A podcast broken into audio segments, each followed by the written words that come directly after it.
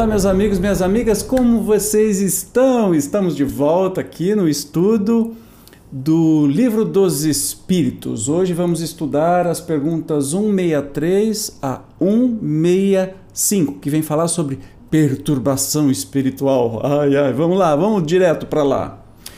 163. A alma tem consciência de si mesma imediatamente de depois de deixar o corpo? Imediatamente não é bem o termo. A alma passa algum tempo em estado de perturbação. Então a gente começa a perceber que, no sentido de perturbação espiritual, é tudo aquilo que realmente no, tira do espírito a, a concentração, a, enfim, perturbado, ficar aflito espiritualmente, né? Então, a alma não tem consciência, depende muito do grau da, da, da evolução daquele espírito, tá? Imediatamente pode ser que não tenha consciência, passa algum tempo em estado de perturbação. Mas entenda o seguinte: perturbação pode ser um estado de confusão. Sabe quando você passa por uma cirurgia e você acorda meio esquisito, com a cabeça meio zoada, não sabe nem onde é que você está, de, de caminhão de mudança que você caiu? Então, é esse o sentido de perturbação tá? Que pode ser melhor ou pior ou mais agravada dependendo de como você viveu sua vida. 164. A perturbação que, se, que se segue à separação da alma e do corpo é do mesmo grau e da mesma duração para todos os espíritos? A gente já sabe a resposta não. Depende da elevação de cada um. Aquele que já está purificado se reconhece quase imediatamente, pois que se libertou da matéria antes que cessasse a vida do corpo. Enquanto o homem carnal, aquele cuja consciência ainda não está pura, guarda por muito mais tempo a impressão da matéria. Então o segredo é é, o querido amigo Ururai Barroso sempre me fala assim, lá do, do, do GEOL, que eu, da minha casa espírita, né? Que ele é presidente, agora acho que não está como presidente, mas enfim, ele diz assim: o que, que você quer? Você quer afundar depois que desencarnar ou você quer voar? Eu quero voar. Para a gente voar, o que, que a gente faz? A gente se desprende de tudo que é pesado do corpo. O apego à matéria é peso. O apego a uma pessoa, apego, não é amor. O apego ao egoísmo, tal pessoa é minha esposa, é meu marido, é meu filho. A gente tem esse costume de colocar assim: meu, minha, tudo é meu. E quanto mais a gente se apega é, nesse sentido de poder, o meu carro, o meu dinheiro, é, cuidado, tá? É, o carro pertence a mim, mas me foi dado por Deus a permissão de usá-lo. Olha só, o dinheiro é do mesmo jeito. Quando acabar o meu período aqui na Terra, beleza, tá tudo certo. Não é minha morada definitiva, minha morada definitiva é ela no outro plano, não é nesse aqui. Então, vamos treinando aí o desapego para a gente voar. E aí depende desse nosso desapego é, o quanto que a gente vai ficar preso nessa perturbação. Tem espíritos que passam um século, um milênio perturbado, especialmente os avarentos que depois que morre vê que a família destrói a fortuna e ele não se conforma ou ela, enfim, é bem triste. Então pense bem, pense bem. Vamos lá. 165 o conhecimento do Espiritismo exerce alguma influência sobre a duração mais ou menos longa da perturbação? Ó, ó, ó o bônus de hoje. Influência muito grande. Por isso que o espírito já antecipadamente compreendia a sua situação. Mas a prática do bem e a consciência pura são o que maior influência exercem. Então, nós temos aí registros e, e de espíritos que acham porque aprenderam isso na sua religião, acham que estão dormindo. E dormem por séculos. Imaginou? Em vez de você continuar a sua evolução, você vai ficar dormindo espiritualmente, você nem cansa. Por quê? Passou uma vida inteira acreditando que vai ficar dormindo esperando Jesus voltar. Meu amigo, acorda, levanta, porque Jesus não vai ficar te acordando. Olha, acorda, preguiçoso, Jesus chegou. Não, nós temos que correr atrás de Jesus e não o contrário, tá? Então, é claro que o conhecimento é, do Espiritismo e de como as coisas funcionam, porque a gente aprende isso no Espiritismo, que aprendeu da observação, das psicografias, dos acontecimentos vindo, sendo narrados pelos próprios espíritos. certo?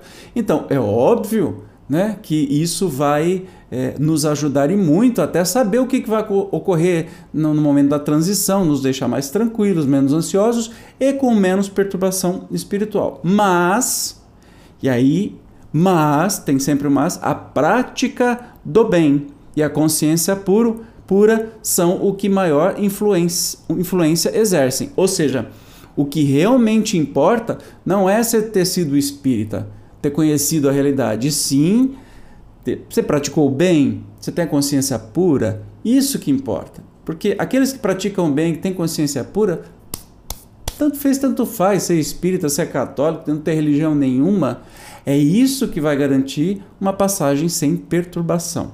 E claro, toda a vida espiritual para frente. Kardec assim completa: por ocasião da morte, tudo a princípio é confuso. De algum tempo precisa a alma para entrar no conhecimento de si mesma.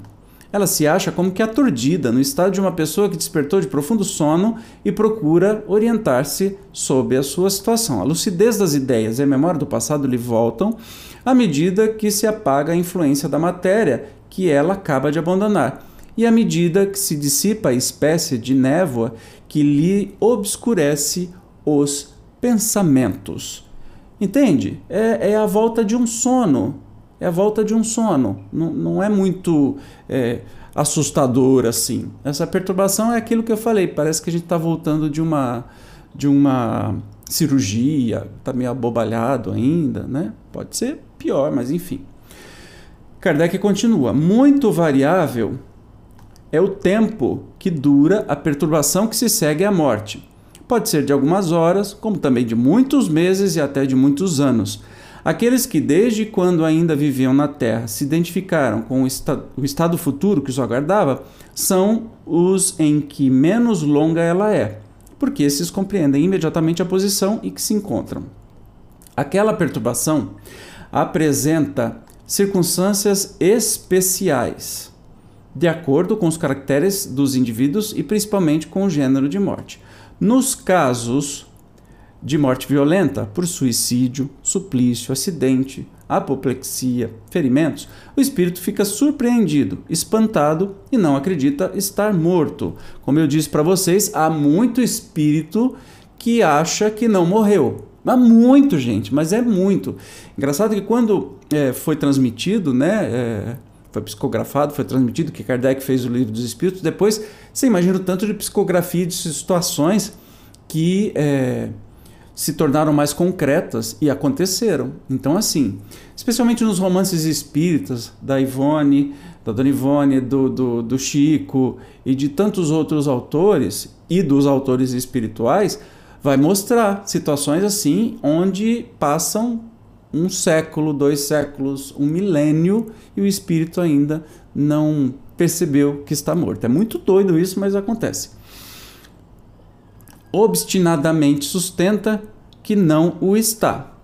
No entanto, vê o seu próprio corpo, reconhece que esse corpo é seu, mas não compreende que se ache separado dele. Acerca-se das pessoas a quem estima, falha-lhes e não percebe que elas não o ouvem. Semelhante ilusão se prolonga até o completo desprendimento do perispírito. Só então o espírito se reconhece como tal e compreende que não pertence mais ao mundo dos vivos. Este fenômeno se explica facilmente. Surpreendido de improviso pela morte, o espírito fica atordoado com a brusca mudança que nele se operou. Considera ainda a morte como sinônimo de destruição, de aniquilamento, especialmente se ele não acreditar que tem é, vida depois da vida, né? Ora, porque pensa, vê, ouve, tem a sensação de não estar morto, mas lhe aumenta a ilusão o fato de se ver com um corpo semelhante na forma ao procedente, mas cuja natureza etérea ainda não teve tempo de estudar.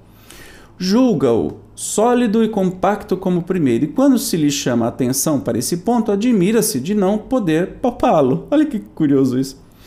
Esse fenômeno é análogo ao que ocorre com alguns sonâmbulos inexperientes que não creem dormir. É que têm o sono por sinônimo de suspensão das faculdades. Ora, como pensam livremente e veem, julgam que não dormem. Eu estou lendo direto aqui porque é tão claro que não, tem, não precisa nem de explicação, tá? Certos espíritos revelam essa particularidade, se bem que a morte não lhes tenha sobrevindo inopinadamente, ou seja, de repente. Todavia, sempre mais generalizada se apresenta essa particularidade entre os que, mesmo doentes, não pensavam em morrer. Observe-se então o singular espetáculo de um espírito assistir ao seu próprio enterramento, enterro, como se fora o de um estranho, falando desse ato como de coisa que não lhe diz respeito, até o momento em que compreende a verdade. O defunto é tu, meu filho. É, é isso que acontece. A perturbação que segue a morte nada tem de penosa para o homem de bem que se conserva calmo, semelhante em tudo a quem acompanha as fases de um tranquilo despertar. Para aquele cuja consciência ainda não está pura, a perturbação é cheia de ansiedade e de angústias que aumentam a proporção que ele dá à sua situação, que ele da sua situação se compenetra. Nos casos de morte coletiva, tem sido observado que todos os que pertencem ao mesmo tempo nem sempre tornam a ver-se logo. Presas da perturbação que se segue à morte, cada um vai para o seu lado ou só se preocupa com os que lhe interessam. Olha que interessante, na questão da, da morte, das mortes coletivas, então o despertar não é igual para todo mundo. Que doido que é isso!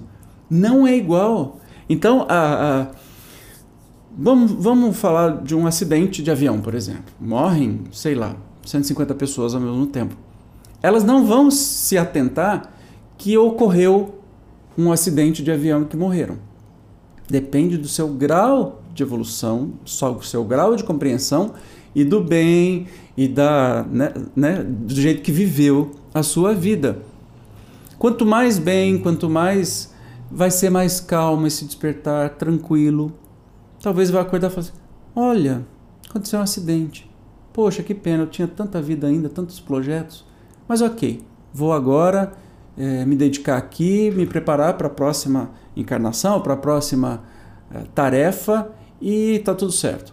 Outros, no entanto, ficam amargurados, agoniados, nem sabem que morreram. Né? Depende da sua própria evolução moral. Simples e justo, não é mesmo? Simples e justo. Chegamos ao final do estudo de hoje. Não foram muitas questões, mas eu quero que você comente aí o que você está achando. Deixa nos comentários. Não esqueça de clicar no joinha neste vídeo, por favor, assim o YouTube vai mostrar para mais pessoas. No sininho para saber sempre quando tem vídeos novos ou estreias ou transmissões ao vivo, tá bem? E se puder, um pouquinho mais, seja membro aqui do canal. Nos encontramos então no próximo estudo do Livro dos Espíritos. Tchau!